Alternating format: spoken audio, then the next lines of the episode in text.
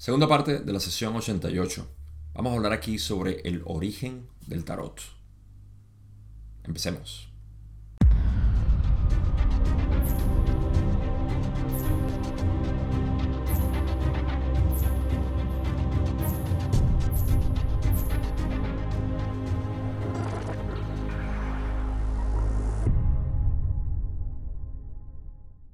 Esta sesión definitivamente va a ir hacia tres partes. Esta segunda parte va a estar eh, enfocada básicamente en hablar lo que es el origen del tarot como tal. Y la última parte va a ser con la finalización de dos preguntas que fueron bastante largas y que ya llegaremos a ese punto para darles al menos una especie de, idea de lo que vamos a hablar en ese momento. Pero ah, aquí no hay mucho que, que discutir en términos de introducción hacia lo que habíamos hablado anteriormente en la primera parte. La sesión ha sido en esencia sobre material personal, eh, preguntas sobre cómo, cómo utilizar un cristal o no utilizarlo, pero el uso de, cristal.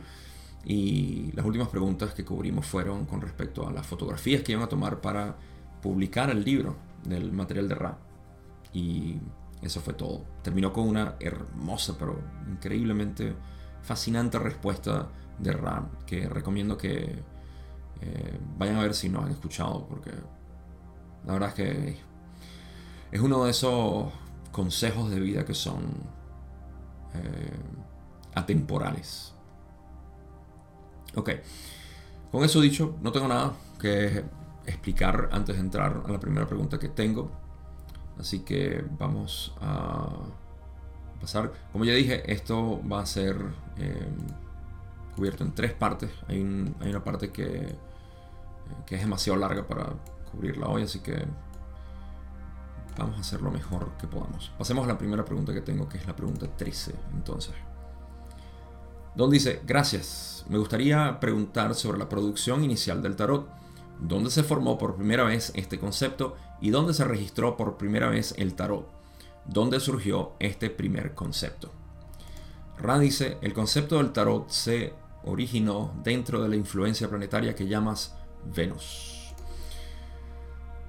Para refrescar nuestra historia, basado en la ley del 1, hace 2.600 millones de años, o como el expresidente de mi país, Rafael Caldera, sugirió a la Real Academia Española y se aprobó 2.6 o 2,6, 2,6 millardos de años. Eh, me gusta esa palabra. 2,6 millardos de años fue cuando Ra estuvo en la tercera densidad en Venus. En ese tiempo el planeta apenas y tenía eh, vida de segunda densidad apenas si estaba empezando a evolucionar su, vida de segunda densidad. En ese entonces fue cuando se originó el concepto del tarot. Recuerden, Ra estuvo en Venus, tercera densidad, hicieron cuarta densidad en Venus también. Me parece que quinta, estoy casi seguro que quinta también lo hicieron. Y luego pasaron a sexta eh, densidad. Eso es en esencia todo lo que voy a mencionar. Para saber qué se originó ahí, con Ra. Pero por supuesto vamos a seguir explorando esto. La siguiente pregunta donde dice, el concepto se les dio, hace una pausa y dice, déjame preguntar, hace otra pausa y dice, dijiste que se originó ahí, hace otra pausa y dice finalmente, este concepto fue ideado como una herramienta de entrenamiento para aquellos que habitaban Venus en ese momento o fue ideado por aquellos de Venus como una herramienta de entrenamiento para aquellos de la Tierra. Esto obviamente no es el caso porque en la Tierra apenas ya habían animales primitivos. Ra dice, el tarot fue ideado por la población de Venus de tercera densidad hace un gran periodo de tu espacio-tiempo en tu pasado. Como hemos señalado, la experiencia de tercera densidad de los de Venus se ocupó mucho más profunda y armoniosamente de lo que ustedes llamarían relaciones con los demás, el trabajo de transferencia de energía sexual y la investigación filosófica o metafísica, el producto de muchas, muchas generaciones de trabajo sobre lo que concebimos como la mente arquetípica produjo el tarot que fue utilizado por nuestros pueblos como una ayuda de entrenamiento en el desarrollo de la personalidad mágica. Eh, así que sigamos hablando de historia. Una vez más, Ra nos indica que eh, esto fue ideado por la población de Venus en tercera densidad hace mucho tiempo. Les recuerdo, 2.600 millones de años atrás. La experiencia de tercera densidad de, en Venus, de Ra, fueron... Esto lo sabemos ya. Eh, ya que estamos hablando de historia, vamos a hablar un poquito de Ra, que yo sé que a ustedes les encanta saber y por qué no, ¿verdad? Eh, Ra evolucionó en tercera densidad desde una forma particular que tengo desconocimiento total, eh, así como nosotros evolucionamos de los primates, de los simios básicamente. Ellos evolucionaron de algún tipo de de, especie. Y en esa evolución llegaron a tercera densidad, hicieron su tercera densidad, su ciclo de 75.000 años, y luego se graduaron a cuarta densidad, donde pasaron muy poco tiempo, porque cuarta densidad para ellos fue muy fácil. Sin embargo, la quinta densidad aparentemente no lo fue. Dijeron que pasaron muchísimo tiempo en quinta densidad porque ellos eran demasiado armoniosos, muy amorosos eran compasionados y tenían... Ah, es lo que nosotros llamaríamos empalagosos. eran demasiado empalagosos. Y ellos mismos lo dijeron, que en su mismo planeta eran considerados como tal, extremadamente amorosos. Por cierta parte de la población que también, hay toda una historia ahí que no voy a mencionar ahorita, pero eh, sí eran considerados muy armoniosos. Eso hizo que cuarta densidad fuera, como decimos, un pase. Mientras que quinta densidad, por falta de sabiduría, tuvieron que pasar demasiado tiempo. Eh, quizá por eso es que los ciclos, si nosotros estudiamos los ciclos, nos damos cuenta que cuarta densidad son, si mal no recuerdo, 30 millones de años. Ah, y quinta densidad son 50 millones de años. Quizá pasaron todos estos miles de millones de años en quinta densidad, no estoy seguro. Pero el detalle es ese.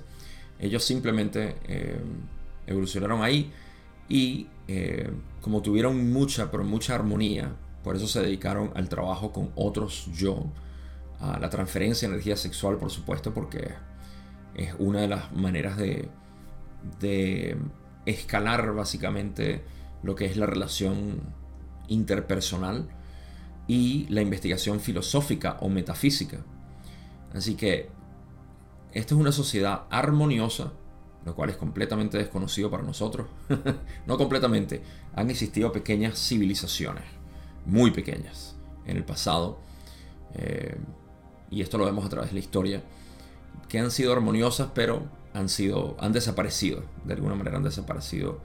Eh, probablemente por invasión, guerra y simplemente absorción del sistema, del grupo dominante. Esa es mi especulación al menos. Pero en general el planeta como tal era armonioso y tenía una armonía muy pero muy dedicada.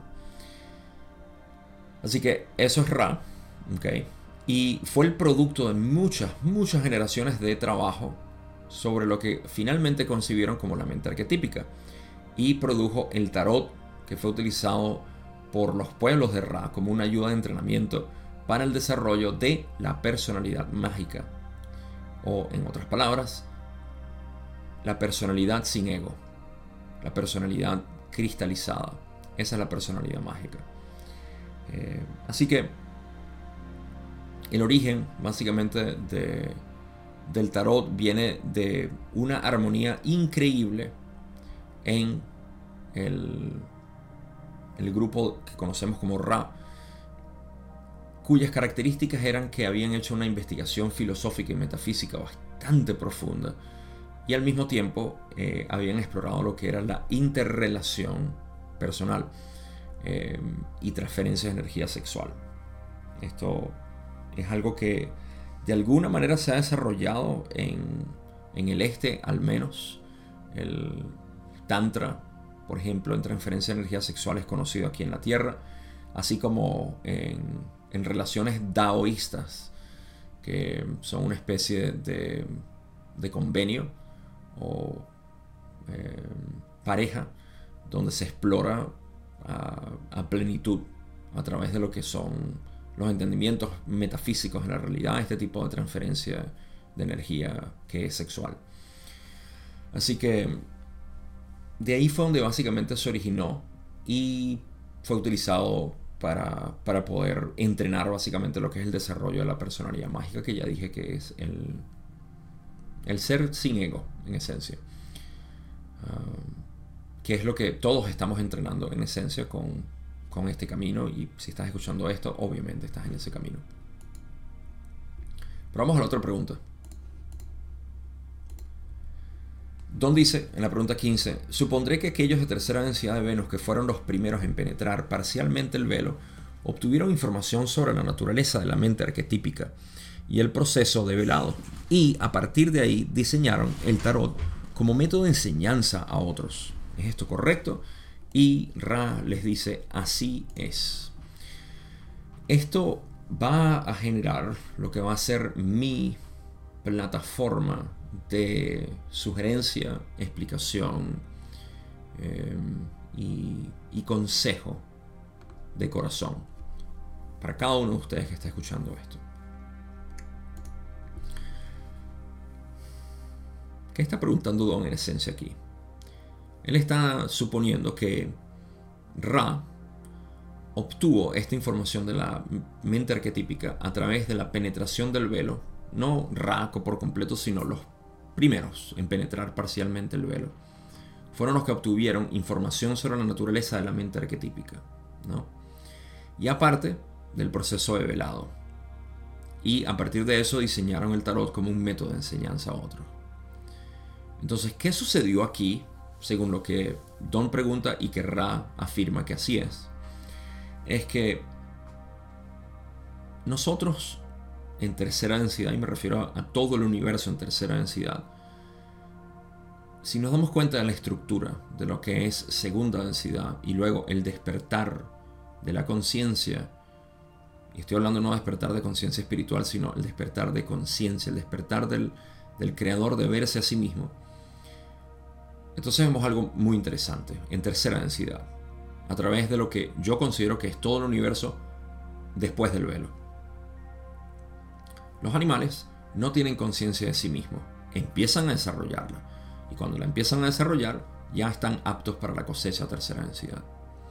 En el planeta particular en el que estamos fueron los primates o simios los que empezaron a tener este tipo de trascendencia del animal en esencia, decir, existo, yo soy.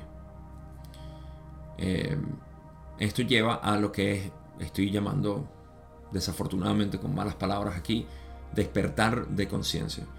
Ah, es lo que Ra llama dotar de espíritu al complejo mente-cuerpo. Porque ahora tenemos la capacidad de decir yo soy, yo existo, yo soy algo, independiente. Esto genera lo que es la pregunta perenne, filosófica de si soy, ¿quién soy?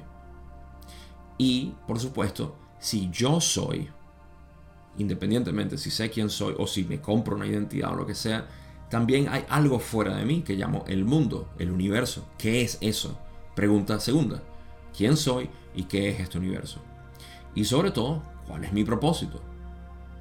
Y después, de qué está hecho el cielo y después de qué están hechos los humanos y después de todo, digamos que se recapitula lo que es la tercera distorsión principal, que es luz, donde la luz se empieza a distorsionar en potencialmente infinitas maneras. Las preguntas eh, van hacia, hacia el infinito. Entonces empieza nuestra capacidad de ser científicos, inquisitivos, inquisitivos de la naturaleza de la realidad. Filósofos, espiritualistas o como quieran llamarlo. Bueno, resulta que en algún momento esta investigación nos debe llevar al ser. Y cuando investigamos el ser, penetramos el velo. Al penetrar el velo, ocurre esto. Viene una información que no está presente en nuestra naturaleza. Viene desde adentro, por así decir. Eso es lo que Don está diciendo aquí.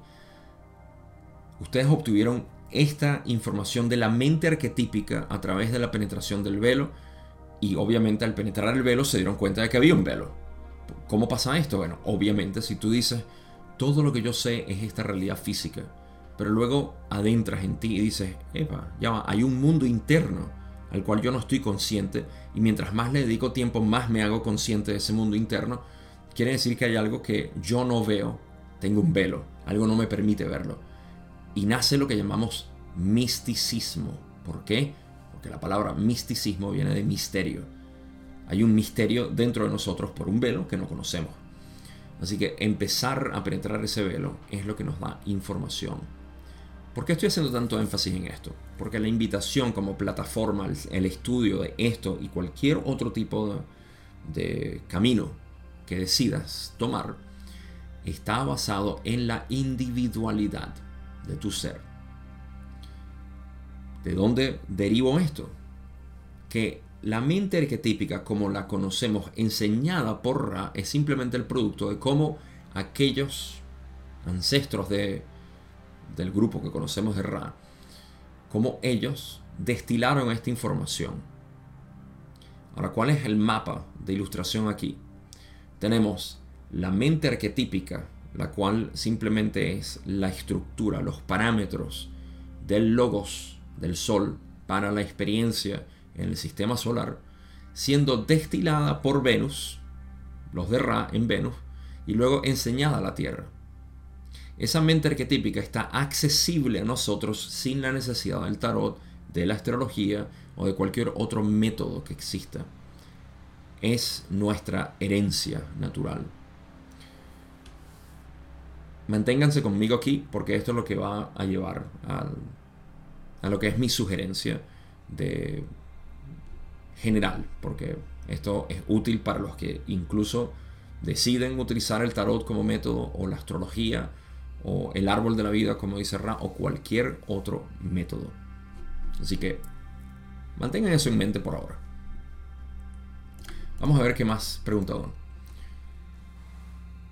Pregunta 16, Don dice, también supondré, lo que puede no ser correcto, que la lista actual que tengo de los 22 nombres de las cartas del tarot no concuerda exactamente con la generación original del tarot de, de Ra. ¿Podrías describir el tarot original diciéndome primero si había 22 arquetipos? Eso debe haber sido lo mismo. Y si son iguales eh, a la lista que he leído en una sesión anterior o si hubiera diferencias. Ra dice, como hemos dicho anteriormente, cada arquetipo es un concepto complejo y puede ser visto no solo por individuos, sino también por aquellos de, de las mismas influencias raciales y planetarias, de maneras únicas. Por lo tanto, no es informativo reconstruir las diferencias bastante menores en términos descriptivos entre el tarot usado por nosotros y el usado por los de Egipto y los descendientes espirituales de aquellos primeros estudiantes de este sistema de estudio. Ok, aquí entramos a la parte más pesada de esta sesión, eh, o al menos de esta segunda parte.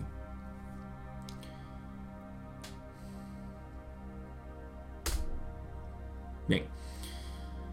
Don quiere saber si era el mismo, la misma mente arquetípica, oh, perdón, el tarot, ¿no? Si la generación del, del, tarot original era, era idéntica a la que tenemos ahora o ha variado. Aquí Ral está explicando básicamente.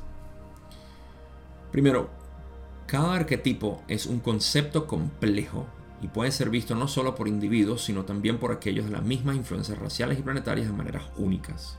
Vamos a explorar esa parte primero. Hablemos del árbol de la mente, para poder seguir entendiendo cómo funciona esta dinámica de, entendimiento de la mente arquetípica.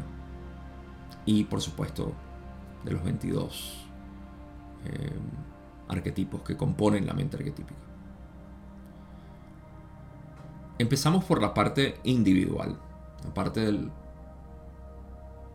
de, la, la conciencia individualizada que somos. Esa es la primera parte de nuestra mente. Más al fondo, cuando entramos a las raíces de nuestra mente, nos encontramos con lo que llaman racial. Aquí no se refieren a raza como nosotros definimos en la humanidad eh, de color o de origen o cualquier otro tipo de eh, distinción física, sino a lo que llamamos grupos de almas, grupos de mm, complejos mente, cuerpo, espíritus que vienen de diferentes orígenes. Eh, la raza de la Tierra, la raza de Marte, la raza de Maldek, la raza de los de Deneb o de las Pléyades o de Arturus o de Sirio o lo que sea. Aquí es donde viene toda la idea de eh, familia cósmica que habrán escuchado dentro de los círculos espirituales. Esa es la raza a la cual se refieren aquí. Según yo recuerdo y tengo entendido, eh, puedo estar equivocado, pero dudo muchísimo que se refieran a raza como tal. Hay personas que han interpretado eso y a mí me parece que es, erróneo. Ah, de nuevo, Ra ha hecho hincapié en esto anteriormente y por ende me guío hacia esta definición.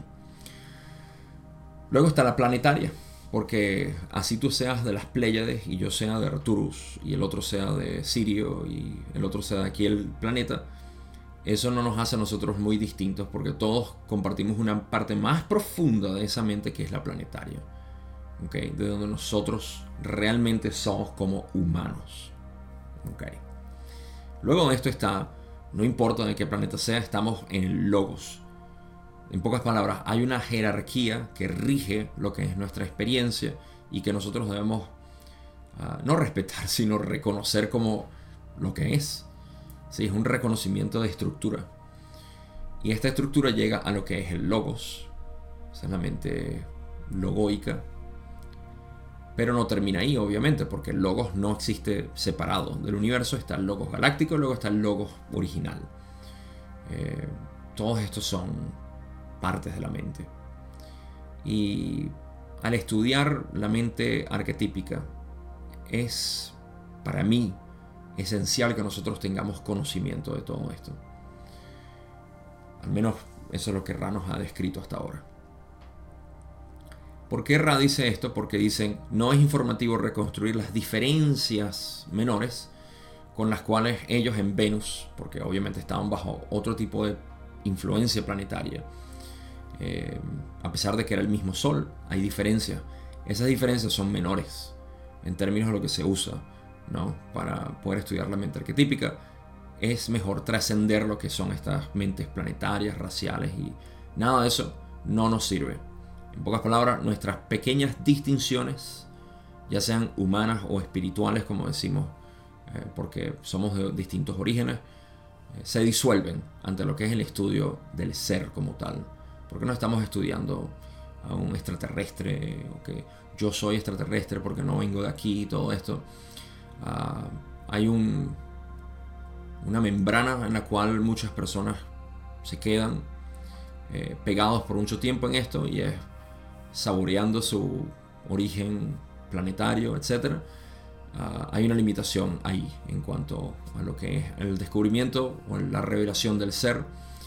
Y esto es algo que yo he estado diciendo a través de la ley del uno muchísimo, muchísimo, a través de todo este tiempo, incluso con los errantes, porque existe una afinidad enorme con los errantes. Sigue siendo una membrana donde podemos quedarnos pegados porque adquirimos una especie de identidad. Hay que trascender todo tipo de identidad para poder reconocer quién soy. Recuerden, es la pregunta filosófica básica que nos lleva a la tercera densidad. Así que al final dicen, por lo tanto, no es informativo reconstruir esas diferencias, ok, ya hablé de eso, entre el tarot usado por nosotros y los usados y el usado por los de Egipto, que son básicamente nuestros ancestros aquí en el uso del tarot, y los descendientes espirituales de aquellos primeros estudiantes de este sistema de estudio. Básicamente nosotros somos esos descendientes espirituales. ¿Qué más dice? El único gran avance que se logró después de nuestro trabajo de tercera densidad fue el énfasis apropiado que se le dio al arcano número 22, que hemos llamado la elección. En nuestra propia experiencia éramos conscientes de que existía tal arquetipo, arquetipo unificador, pero no le dábamos a ese arquetipo el complejo de conceptos adecuados para poder utilizar ese arquetipo de manera más eficaz a fin de promover nuestra evolución. Así que en este párrafo completo nos enfocamos en lo que es el arcano número 22, que es um, la elección. En las cartas del tarot lo tenemos como el The Fool en inglés. Voy a hablar un poco de origen de palabra aquí, porque para nosotros fool es idiota. Em, también se traduce como el loco, pero idiota es una palabra mucho más adecuada. El problema está que está mancillada por lo que conocemos como una connotación peyorativa. Un idiota, una persona que, eh, que no sabe, que imbécil, algo así, ¿no? Todos estos eran términos, por cierto, en psicología antes, para referirse a alguien que era simple. Y ese es el detalle, que eso es lo que implica el idiota. El idiota es una persona ah, común, es simplemente una persona común. Un idiota en, ah, en latín significaba eso. Eh, de ahí es donde viene la raíz. Una persona común, mundana, básica, simple. Y eso es lo que representa el 22 en el tarot. Es el idiota. Es el, la persona común. Ah, en japonés usan la palabra baka, la cual se usa poéticamente también para referirse a alguien que es de, de bajo, eh, raciocinio. En, en daoísmo sobre todo, Chuangzi hace gran énfasis en lo que son los literalmente eh, ah, idiotas en el sentido de que no saben nada, no les interesa nada y viven de momento a momento. Por ejemplo, Forrest Gump es un idiota. ¿okay?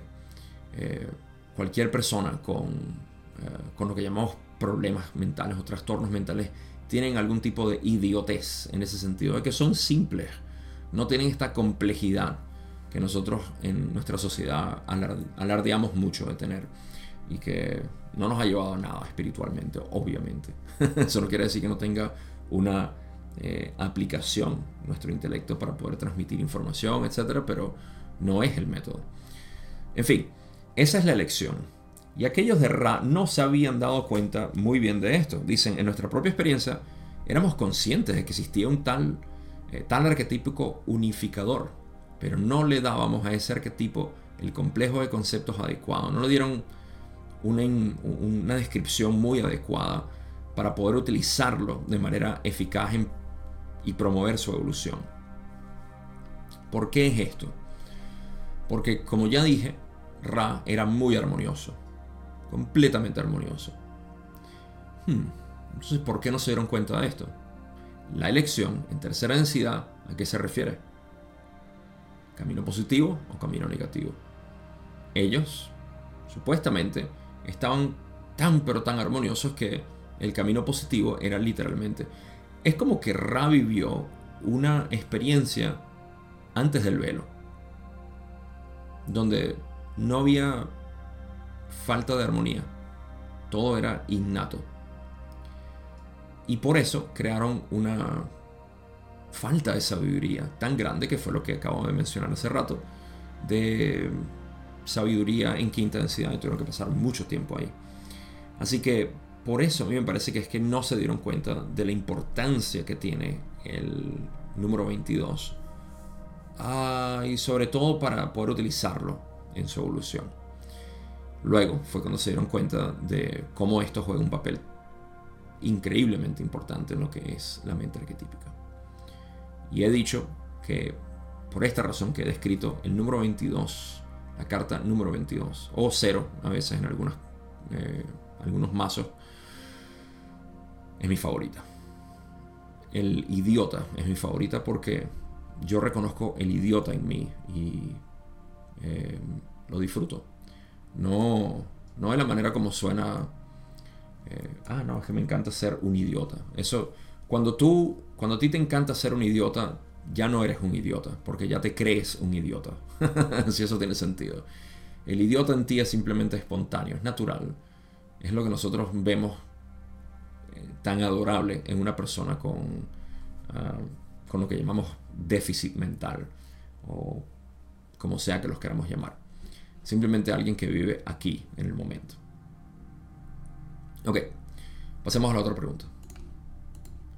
Esta es una declaración larga de Don y es muy buena, así que presten atención porque de aquí se va a derivar eh, otra parte profunda de, esta, de este episodio.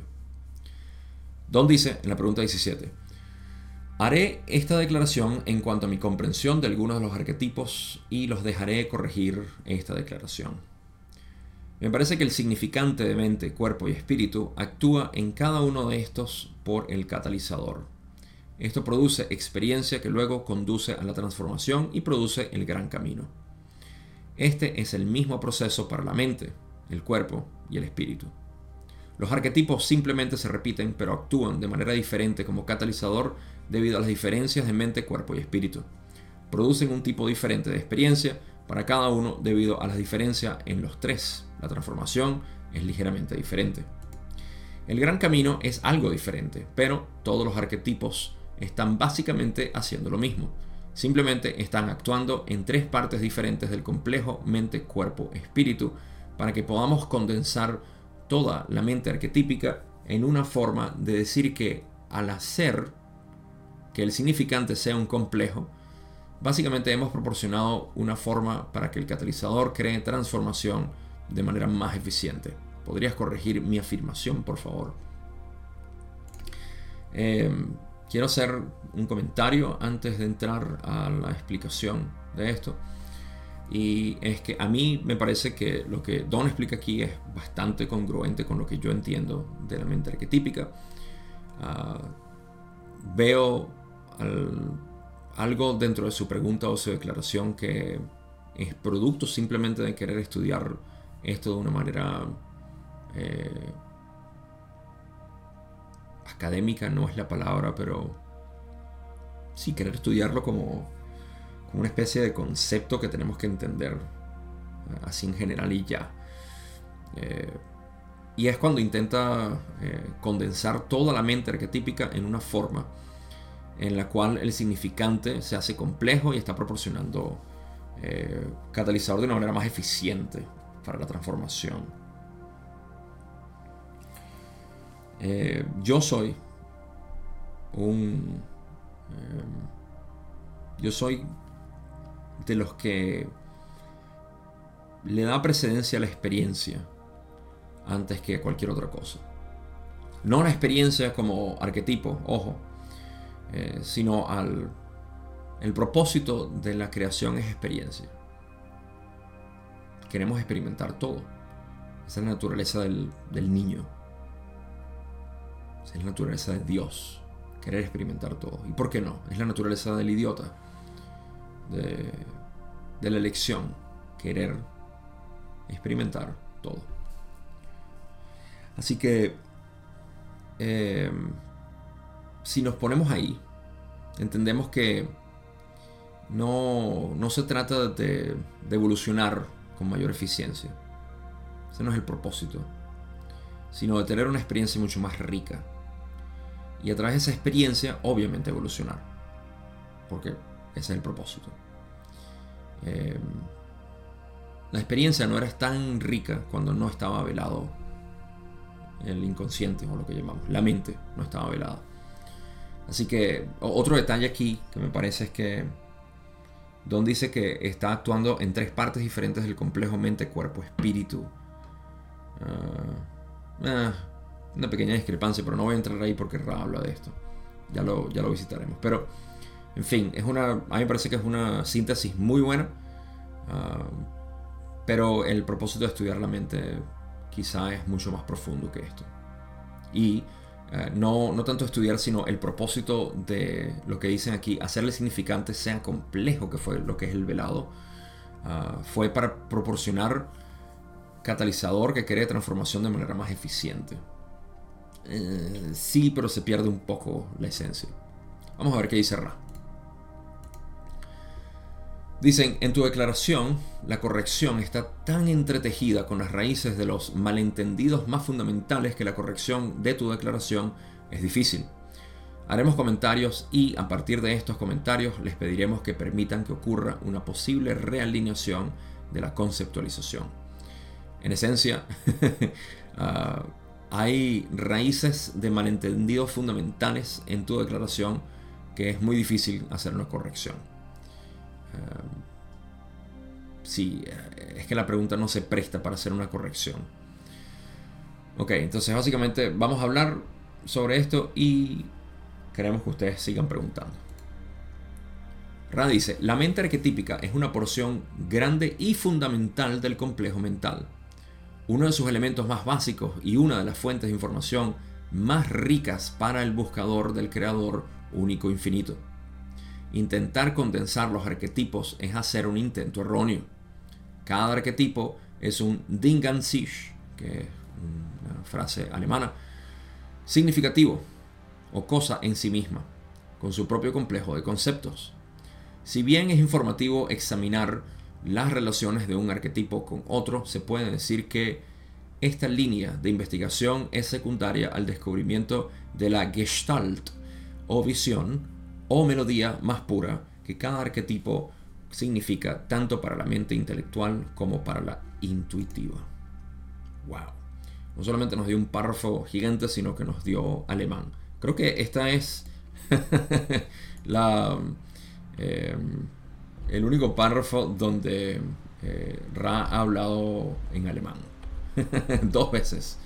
Eh, como dicen aquí, eh, simplemente significa Em, cosa en sí misma, thing in itself, sí, algo de sí mismo, algo en sí mismo, sí. Eh, y Gestalt es como una especie de complejo, sí, es una, una completitud, algo que... Ah, unos patrones de, tan unificados que, ah, que no se pueden identificar simplemente por, ah, por dividirlo en partes. Eso es lo que es la mente arquetípica en cada uno de esos arquetipos. ¿sí? Eh, es, que hay tanto aquí que Ramos bien nos están indicando, ok, si van a estudiar la mente arquetípica, no puedes hacer esta condensación tan básica, como que, ah, es el propósito de la mente arquetípica y ya hay tanto que seguir explorando en cuanto a la mente arquetípica eh, que vamos a, voy a, simplemente tocar la superficie de la pequeña superficie que yo toco. Así que, sí, eh, no puedo hacer honor, de verdad, a lo que es este estudio. Ahora, eh, ¿qué dice Ra? Okay, la mente arquetípica es una porción grande y fundamental del complejo mental. Okay, la mente arquetípica tenemos que primero establecer lo siguiente. Lo único que existe es mente. Digamos, la mente es el filtro por el cual el espíritu se manifiesta. ¿okay? El espíritu siendo puro potencial. Y está eh, la el cuerpo, que es el medio por el cual eh, se, se experimenta. Pero sabemos que la mente es lo que canaliza el espíritu y el cuerpo es la criatura de la mente. Así que todo proviene de la mente, es como que si fuera una especie de paraguas que se abre y todo proviene de ese mismo centro que es la mente. Ahora, esto es importante porque la mente arquetípica, obviamente, entonces proyecta el cuerpo, procesa lo que llamamos pensamientos, que es la mente, y canaliza el espíritu. Así que la mente arquetípica es el estudio, en esencia, de todo el ser, a través de la mente, que es lo que es el, eje central de todo esto. Por eso Ra dice, eh, la mente arquetípica es una porción grande y fundamental del complejo mental. complejo mental de por sí, tiene ese propósito, poder crear cuerpo, poder canalizar espíritu. Y dicen que eh, es uno de, los elementos más básicos y una de las fuentes de información más ricas para el buscador del creador único infinito. En esencia, estudiar nuestra mente es la investigación, ah, es la invitación aquí. Intentar condensar, condensar ya dije esto, eh, los arquetipos es hacer un intento erróneo. Cada arquetipo eh, es algo en sí mismo que eh, debe ser estudiado. ¿sí? es informativo examinar las relaciones de un arquetipo con otro y de esto vamos a hablar en la próxima sesión, pero tiene que ver con cómo, por ejemplo, la matriz y el potenciador se pueden estudiar juntos la experiencia del catalizador juntos también. Los significantes también se pueden estudiar ahora entre líneas. Es, todo un estudio. Y eso lo vamos a hablar en, la próxima, en el próximo episodio. Eh, pero se puede hacer eso, ¿no? Estudiar en pares y, ah, o incluso en grupos. ¿no? Lo que puede ser ah, matriz, potenciador, catalizador y experiencia. Se puede ver todo como un, un estudio en sí como esto describe simplemente patrones de, nuestro comportamiento, patrones de nuestro ser manifestado, entonces obviamente podemos verlo en sus distintas partes. El gran camino y la transformación son también estudiados en pares, por ejemplo, en sus distintos mente, cuerpo, espíritu. Así que todo esto simplemente es la superficie de la superficie que yo conozco. Eh, y, eso es lo que Ra está diciendo aquí. Es un estudio mucho más rico, más profundo. Ah, así que no, no lo condensemos. Eh, para hablar precisamente de eso, eh, dice aquí, los significantes de los complejos mente, cuerpo y espíritu son complejos en sí mismos, y los arquetipos de catalizador, experiencia y transformación y el gran camino se ven de manera más fructífera como complejos independientes que tienen sus propias melodías con las que pueden informar a la mente de su naturaleza. Eh, hay una relación, como ya dije, eh, más directa en estudiar lo que, lo que son los significantes de la mente, cuerpo y espíritu. Hay una relación también entre matriz de cuerpo, eh, mente y espíritu, pero en lo que yo entiendo hay una relación mucho más estrecha entre los significantes. Porque el significante como tal es el ser manifestado en constante cambio. ¿Ok? Eso es lo que el significante es.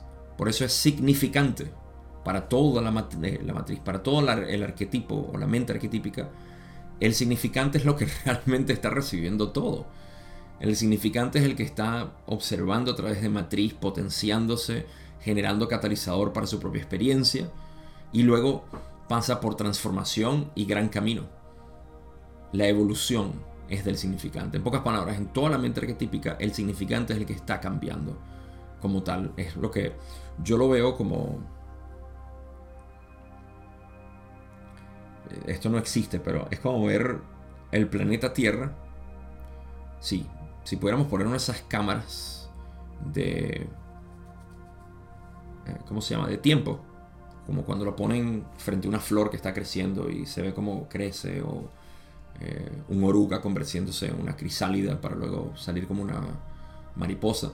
Si hacemos eso con el planeta Tierra y simplemente vemos todo lo que ha cambiado, cómo ha respirado y cambiado a través del tiempo, así es como yo veo el significante. De hecho, el planeta Tierra quizás es un buen ejemplo de lo que es el significante. Es algo que está constantemente cambiando y moviéndose dependiendo de los estímulos que produce ella misma. No, es tan erróneo decir nosotros los humanos estamos destruyendo la pobre tierra. Nosotros los humanos somos la tierra. Eh, pero sí, entiendo el por qué decimos eso como para crear conciencia. Pero esto es un resultado de la tierra. Nosotros somos hijos de la tierra. Nosotros somos la tierra. Así que todo esto es parte del estímulo que la misma tierra se está dando. Eh, y sí, para los que se me quieran escapar por ahí y decir, no, Gabo, es que yo soy un errante o soy de, un lado, ok, eso es tu mente racial. Pero la mente planetaria que precede a la mente racial es el planeta. Así que tú eres más la Tierra que cualquier otro planeta. Eres esto. Somos uno. pasó con eso, pues?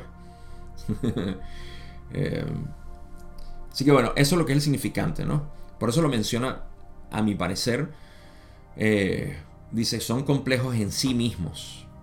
Y los arquetipos de catalizador, experiencia, transformación, el gran camino. No menciona matriz y potenciador aquí, porque veo que Don no los mencionó y está hablando básicamente de lo que es el, proceso de catalizador y experiencia para transformación y gran vía de lo, del significante, que es en esencia lo que ah, ocurrió con, con, el velado.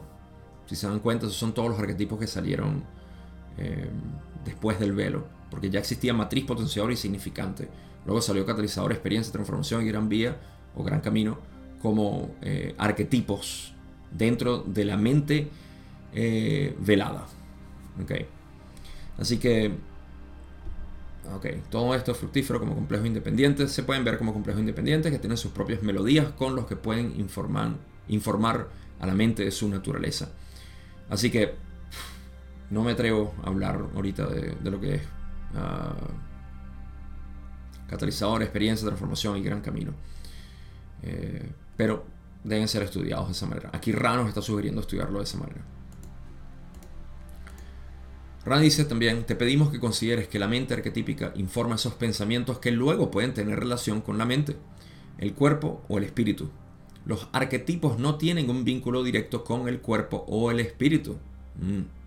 Todos deben ser llevados a través de los niveles superiores de la mente subconsciente la mente consciente y desde allí pueden llegar a donde se les ha ordenado que vayan. Cuando se usan de manera controlada son más útiles. Eh, el uso de manera controlada me parece que es el uso de cada uno de los arquetipos dependiendo de lo que sea su utilidad. Ah, esto tiene que ver con encarnar cada arquetipo, lo cual tiene que ver con la situación que estás enfrentando eh, y no quedarte pegado con un arquetipo, no identificarte con un arquetipo y las demás sugerencias que se han dado anteriormente. Eh, así que eso es lo que es una manera controlada de usarlos. Básicamente, tú sabes que es requerido utilizar este arquetipo en este momento. Eres el potenciador de alguien en este momento, sé el potenciador. Eres la matriz de la otra persona, perfecto. Está funcionando como significante, reflejo del significante del otro, perfecto. Todo eso, pero no creerte ninguno de ellos. En pocas palabras, no te identifiques con nada. Ok, ¿qué más dicen? algo muy importante al principio de este párrafo es cuando dicen que consideremos que la mente arquetípica informa esos pensamientos. La mente arquetípica como parámetro, como estructura, simplemente informa los pensamientos que luego eh, pueden tener relación con la mente, cuerpo o el espíritu. La mente arquetípica siendo esa, ese patrón, no es un patrón, eh, ese esquema por el cual los pensamientos se informan, entonces nos da en esencia lo que es nuestra configuración mental, corporal y espiritual. Eso es lo que quieren decir. Los arquetipos no tienen un vínculo directo con el cuerpo o el espíritu. Mm. Como dije hace rato, es la mente, únicamente la mente lo que hay. Todos deben ser llevados a través de los niveles superiores del subconsciente, luego del consciente, y desde allí puede llegar a donde se les ha ordenado que vayan. Básicamente tienen que surgir. Y, esa es la manera como, como se pueden utilizar. Creo que esta es la última parte de la respuesta de Round. Dicen, en lugar de continuar más allá de los límites de tu declaración anterior, agradeceríamos la oportunidad de volver a preguntar en este momento para que podamos responderte con mayor precisión. Un comentario rápido aquí, esto eh, Ra casi nunca dice esto. Eh, pero están diciendo así como, mira, antes de que nos emocionemos demasiado y hablemos más allá de lo que tú nos preguntaste, eh, te sugerimos que nos sigas preguntando. Eso es todo lo que quiso decir aquí. ¿Por qué? Porque están hablando de la mente arquetípica, lo cual es producto de Ra. Así que ellos están muy emocionados de querer hablar de esto. Pero bueno, ah, vamos a cubrir más preguntas y vamos a terminar básicamente eh, esta fue la parte más pesada de la sesión, pero las otras empiezan a crear el camino hacia lo que va a ser la última parte de, esta sesión. Y de nuevo, es como una de esas maneras de dejarlos, como decimos en Venezuela, picados, con necesidad de más. eh, porque vamos a hablar de lo que es el proceso de adivinación con el tarot y también eh, la estructura de cómo estudiar el tarot. Pregunta 18, donde dice, haré las siguientes preguntas para aclarar posiblemente solo el método de enseñanza. Aquí hizo varias pausas, por eso estoy pausando yo. El método de enseñanza de estos conceptos que puede darme pistas importantes para comprender los conceptos mismos. Ra usó cartas similares a las cartas del tarot con fines de entrenamiento en tercera densidad. Ra les dice, no. Don, un poquito a la izquierda, en mi diapositiva, dice, ¿Qué usó Ra en tercera densidad? Ra le explica, eres consciente de tus intentos de visualización mágica de la configuración mental de visualizaciones a veces bastante complejas. Estos son mentales y dibujados con la mente. Otro ejemplo bien conocido de tu cultura o en tu cultura es la visualización en la misa de la distorsión del amor del Creador único infinito llamado cristianismo, donde una pequeña porción de sus alimentos se ve como un hombre mentalmente configurado, pero completamente real. El hombre conocido por ustedes como Jehoshua o como ahora llaman a esta ah, entidad Jesús. Fue mediante este método de visualización sostenido durante un periodo de entrenamiento que trabajamos con esos complejos. Estos conceptos, perdón, con estos conceptos. Estos conceptos fueron dibujados ocasionalmente. Sin embargo, no pensamos en el concepto de una visualización por cada carta. Bien, eh, esto nos da una descripción. Primero, Don preguntó que si ellos utilizaron las cartas como nosotros las conocemos en Venus. Ranas dice no. Luego, eh, Don pregunta qué, utilizaron eh, en, en, tercera densidad. Y Ra explica la manera como ellos entrenaron básicamente este, este concepto de la mente arquetípica. Primero nos dan una descripción de lo que es el poder de visualización, algo que nosotros los humanos también tenemos, por supuesto, pero que no hemos entrenado como cultura, no hemos entrenado tampoco como una especie de educación, parte de nuestro sistema de desarrollo como humanos, eh, pero es posible.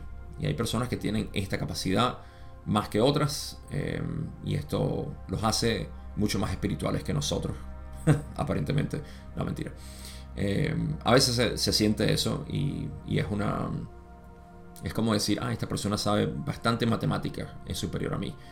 Eh, cuando le ponemos importancia a un lado, siempre le quitamos importancia a otro. No puedes quitarle a alguien sin, sin darle a otro o darte a ti mismo.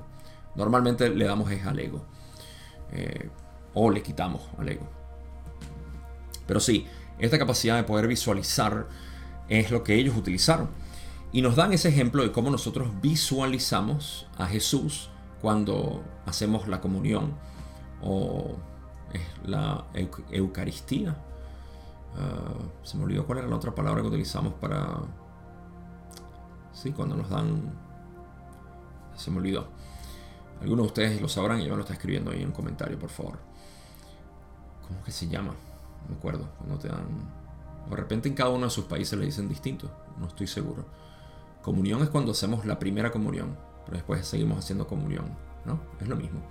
Pero bueno, ¿qué hacemos ahí? Estamos recibiendo eh, físicamente un pedazo de comida, normalmente nosotros le decimos oblea en Venezuela a esto, que es una especie de, de, de pan. Bueno, hacemos unos con azúcar que son deliciosos y le ponemos arequipe, pero no estamos hablando de eso, estamos hablando de Jesús aquí, lo cual es algo simbólico que comemos en la misa con un poco de vino y eh, eso, eso es para recibir a Cristo en nosotros. Es una manera simbólica de reconocer la conciencia crística en nosotros, al menos eso es lo que se intenta, así se haya perdido dentro de lo que es el sermón y la explicación en la iglesia, en la misa. Pero eso es lo que estamos intentando hacer, es recordar el Cristo dentro de nosotros, la conciencia crítica. Entonces, así como nosotros para poder hacer eso tenemos que visualizar a través de un método físico, eh, de manera verbal también podemos visualizar algo. Esa es la técnica que Ra utilizó. Y dicen, fue mediante este método de visualización o técnica que es sostenida durante un periodo de entrenamiento que trabajamos con estos conceptos. Así que visualizar y mantener.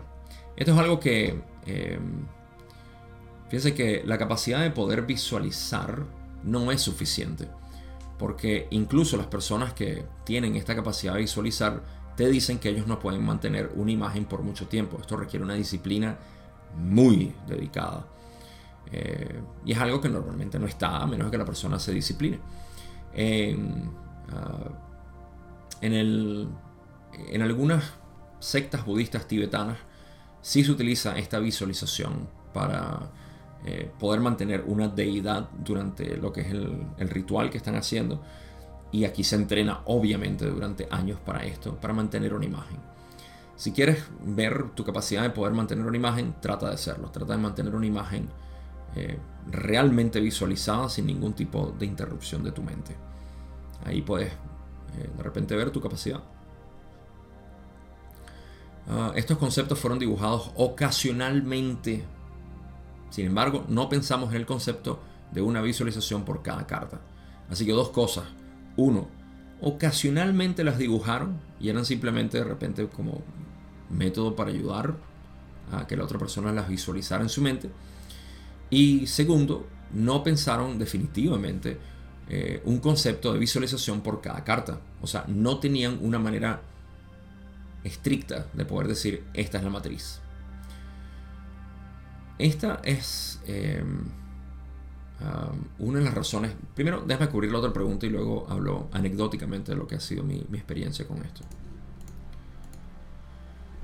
Tom pregunta, bueno, ¿cómo transmitió el profesor información al estudiante con respecto a la visualización? Ral explica, el proceso fue cabalístico, es decir, de la tradición oral de boca a oído. Em, a ver, Em, cabalístico. Sí, la pregunta, la palabra cabalístico. Eh, cábala, en su raíz etimológica, viene de tradición, pero también de recepción. La palabra tradición es utilizada aquí por Ra, así que obviamente tiene sentido. Eh, porque lo que hicieron fue básicamente pasar la información de uno al otro. ¿okay? Eh, de boca a oído. Y esto es una tradición que podemos ver una vez más en el Oriente, que poco se utilizan textos, o a veces no se le da suficiente importancia porque no se le debería dar importancia, sobre todo en budismo y daoísmo, particularmente en Zen. Eh, y es una tradición de poder transmitir información, recepción de información de manera eh, oral. Y esto es lo que Ra utilizó también. Cuando yo empecé a estudiar la mente arquetípica, se me hizo, mucho más fácil el poder visualizar únicamente lo que cada una de estas cosas significaba, cada uno de estos arquetipos. Y las cartas fueron como para ver qué fue lo que otras personas dibujaron para explicar algo se me hizo secundario o hasta terciario incluso. Eh, y de nuevo, no soy un estudiante de la mente arquetípica, no puedo decir en lo absoluto que soy un adepto en el tarot, ah, pero puedo decir que le he dado la dedicación necesaria como para entender lo básico y en ese proceso lo que se me hizo más simple fue eso, de poder yo entender de qué se trataba todo esto.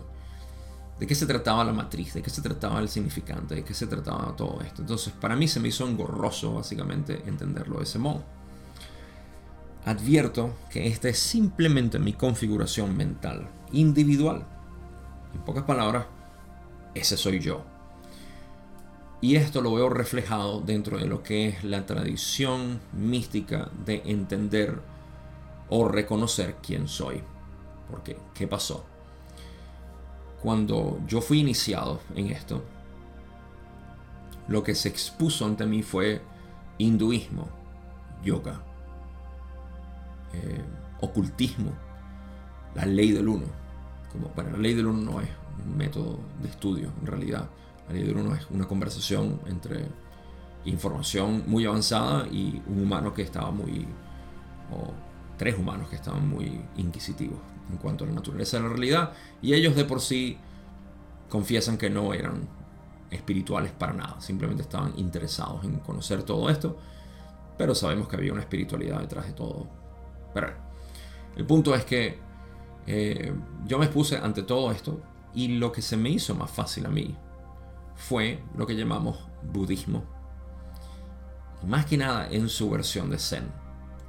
En Zen no hay libros, no hay imágenes, no hay nada. Hay transmisión directa de información. Así que esto es simplemente para reiterar que mi mente funciona de esa manera. Por ende, cada uno de nosotros tenemos que descubrir de qué manera funciona nuestra mente. Por eso es que lo que yo enseño, que es conocido como el camino directo, lo cual es transmisión de la conceptualización, o lo que nosotros hablamos, lo que nosotros conceptualizamos viene de algo no conceptualizado. La transmisión de este conocimiento de manera no conceptual a través de experiencia directa. Y eso es conocido como el camino directo. Pero hay caminos que son progresivos. Y hay personas que están mucho más en afinidad con caminos progresivos. Eh, y hay otros que tienen una afinidad con un camino más directo. Entonces, tenemos mentes distintas. E incluso el tarot, si lo queremos estudiar, depende de nuestra configuración particular. La mente arquetípica, sin necesidad de tarot, astrología o cualquier otro método de estudio, puede y debe ser estudiado 100% recomendado por tu inclinación particular. Si eso incluye tarot, astrología o cualquier otra cosa, chévere. Si no, no hay por qué preocuparse. La mente arquetípica está disponible para simplemente aquel que quiere conocer su verdadera esencia, que quiere saber, que quiere entender la mente. Y de esto voy a hablar en la conclusión. Pero ya sabemos que Ra trabajaba de esta manera. Ellos no trabajaban con visualizaciones ni con textos, eh, visualizaciones con ilustraciones es la palabra. Visualización sí, visualización mental. Así que ni siquiera dibujaron esto como algo físico que quedó así, sino eh, algo, algo que transmitían de, de boca a oído. Don hace otra pregunta aquí. Vamos a cubrirla que ya estamos casi terminando esto. Y dice en la pregunta 21. Entonces, cuando Ra intentó enseñar a los egipcios el concepto del tarot, ¿se utilizó el mismo proceso o uno diferente? Y aquí Ra explica cómo se dio todo.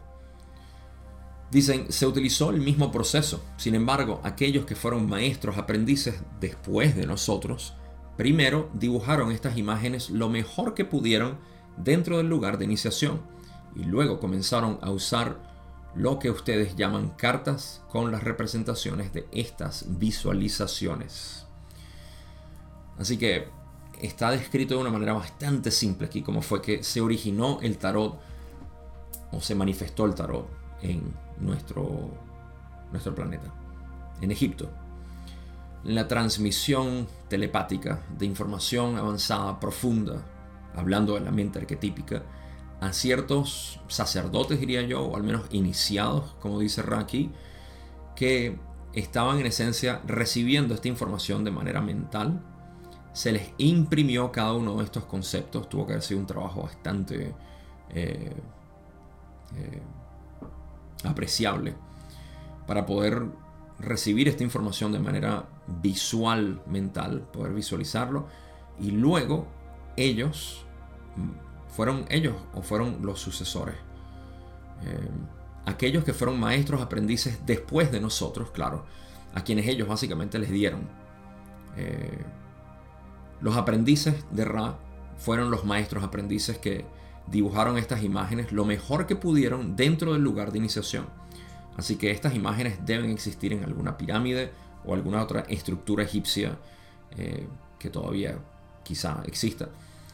Y sería interesante ver estas 22 eh, ilustraciones.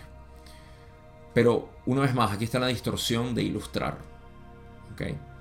Y por eso es que cuando empiezan a estudiar más a fondo ahorita el tarot, Rale sigue diciendo a Don, mm, esto no era parte de nuestra visualización y es parte de la distorsión de, de los humanos aquí, básicamente. Libérala. empiezan a liberar todo este tipo de distorsiones. O eh, restricciones de, de Sierra. Así que luego comenzaron a usar lo que ustedes llaman cartas con las representaciones de estas visualizaciones. Supongo que más adelante empezaron a dibujarlo en cartas, porque no quedaba, no quedaba muy útil tener que visitar siempre el templo o el lugar donde eh, hicieron una inscripción en la piedra. Eh, tallaron en la piedra, así que empezaron a utilizar cartas con estas visualizaciones y me imagino que agregaron cada vez más distorsiones, más eh, cambios a las cartas. Por eso es básicamente cómo se transmitió la información. De manera telepática, se imprimió en la mente de quienes estaban buscando y luego ellos lo hicieron en las paredes, me imagino, del lugar de iniciación, como dice Ra, para luego ser hechas en cartas. Interesante, ¿no? Última pregunta. Don dice, en la pregunta 22, ¿los arcanos mayores y los arcanos menores formaron parte de las enseñanzas de Ra o fue algo que surgió más tarde? Ra le dice, estas cartas de los de las esas cartas de los que hablas, eso está mal puesto. Esas cartas de las que hablas fueron producto de la influencia de los de Caldea y Sumeria. Eh, así que aquí vamos a entrar luego a lo que va a ser la, el proceso de adivinación eh, que fue introducido, eh, esta manera de utilizar el tarot para poder adivinar o predecir o entender lo que era la configuración de alguien, ah, más allá de lo que era la mente arquetípica. Eh, y aquí es donde los dejo básicamente con los dejo picados. pero al menos eso les puedo decir. La intención de Ra fue dar la mente arquetípica. Lo demás vino de Caldea y Sumeria, lo cual eran influencias astrológicas, si mal no recuerdo. Conclusiones. Hablamos de estudiar la mente. Ahora quiero dibujar algo eh, interesante para, para el estudiante de la mente. Como ya expliqué, gran parte de mi influencia ha sido el Zen, eh, el budismo en general y el taoísmo en, buena medida también. Y el primer patriarca de Zen, Bodhidharma, es conocido por haber dicho, si quieres conocer la realidad con tu mente, no vas a entender ninguna de las dos. Queriendo decir que si vas a estudiar la realidad con tu mente, no vas a entender ninguna de las dos, ni la realidad ni tu mente. Si estudias la realidad sin tu mente, entenderás ambas. La pregunta es, ¿cómo puedo estudiar la realidad sin mi mente? Si todo lo que yo sé es mente. Ah, además, Gabo, el Kibalión dice que todo es mente. Así que no es no es posible. Y es una buena pregunta. Anecdóticamente les puedo decir que en mi camino yo me introduje a todo esto em, a través de procesos que me llevaban a, tratar de entender todo a través de la mente.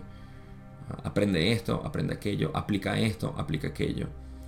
Y yo estaba esperando resultados de todas estas aplicaciones nada. Al menos no un resultado que, me llenara de satisfacción y decir esto es.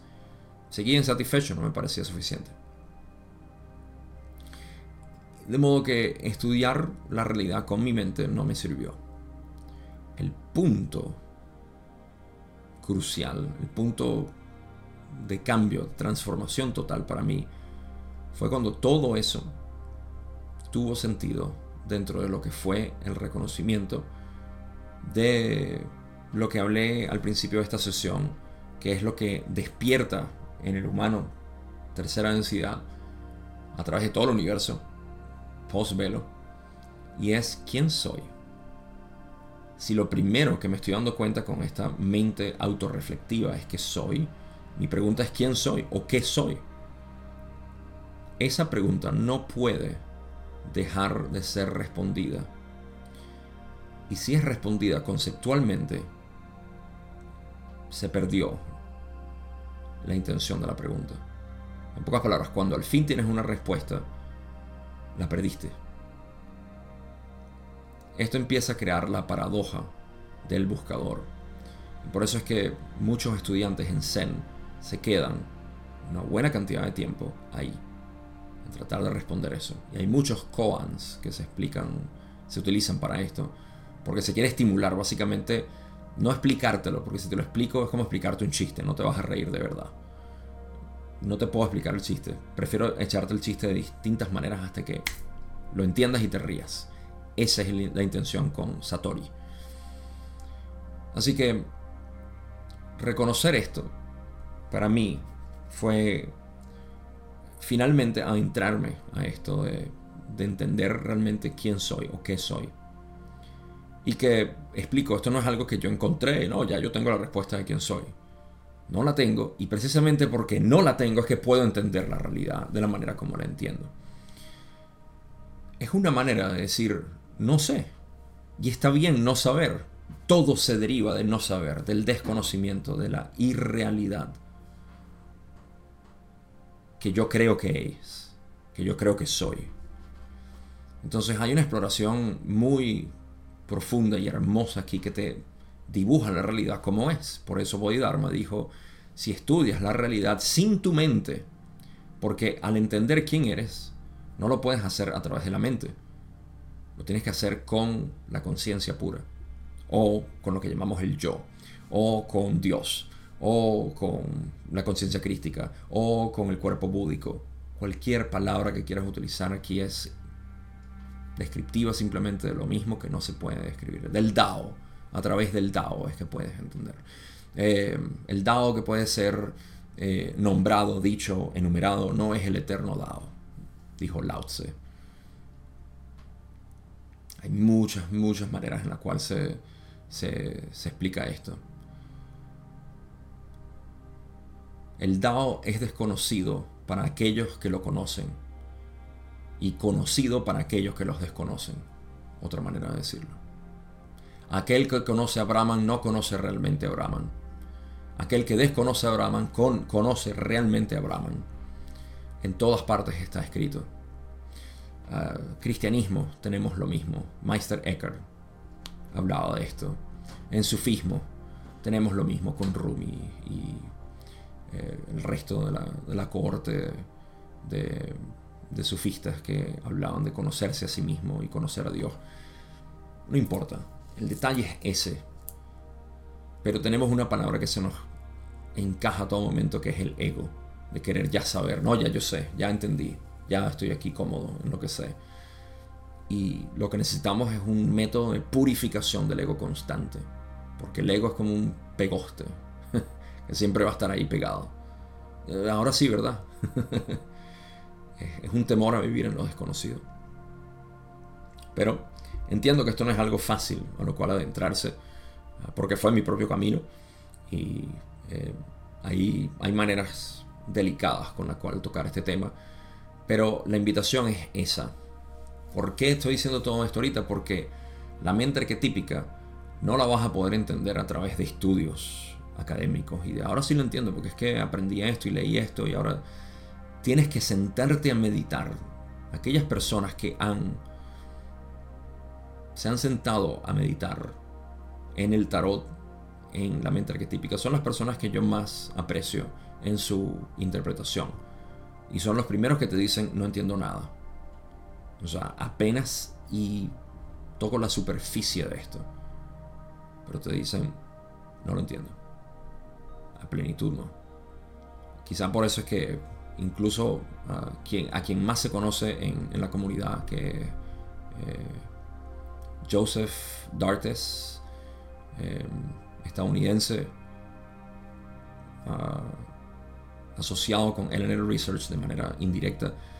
Eh, lo único que ha hecho es hablar al respecto y ha escrito algunos ensayos, pero eh, no ha podido producir un libro todavía de estudios del tarot porque sigue dándose cuenta. Entonces esto es algo que, que realmente tenemos que tomar cada uno de nosotros como algo individual a estudiar si lo queremos hacer. Con tarot, sin tarot, a través de la conciencia me parece a mí que es la manera más cristalina de poder entender todo a través del desconocimiento del ser. Porque solamente puedes desconocer lo que eres. Por eso tenemos un sistema apofático para conocer a Dios. Algo a lo que Meister Eckhart, por supuesto, es conocido eh, de hacer. No tengo más nada que decir, sino gracias, como siempre, por compartir esto conmigo de manera indirecta, pero siempre ahí en relación con el video o el podcast, dependiendo si estás viendo o escuchando esto. La última parte de esta sesión tiene que ver con tarot también, o la mente arquetípica, pero lo vamos a hablar en la última parte porque son largas esas preguntas o respuestas. Y ahora sí, llegamos al final de la segunda parte de la sesión 88. Cuídense mucho y sin más nada que decir, nos vemos en la tercera parte de la sesión 88.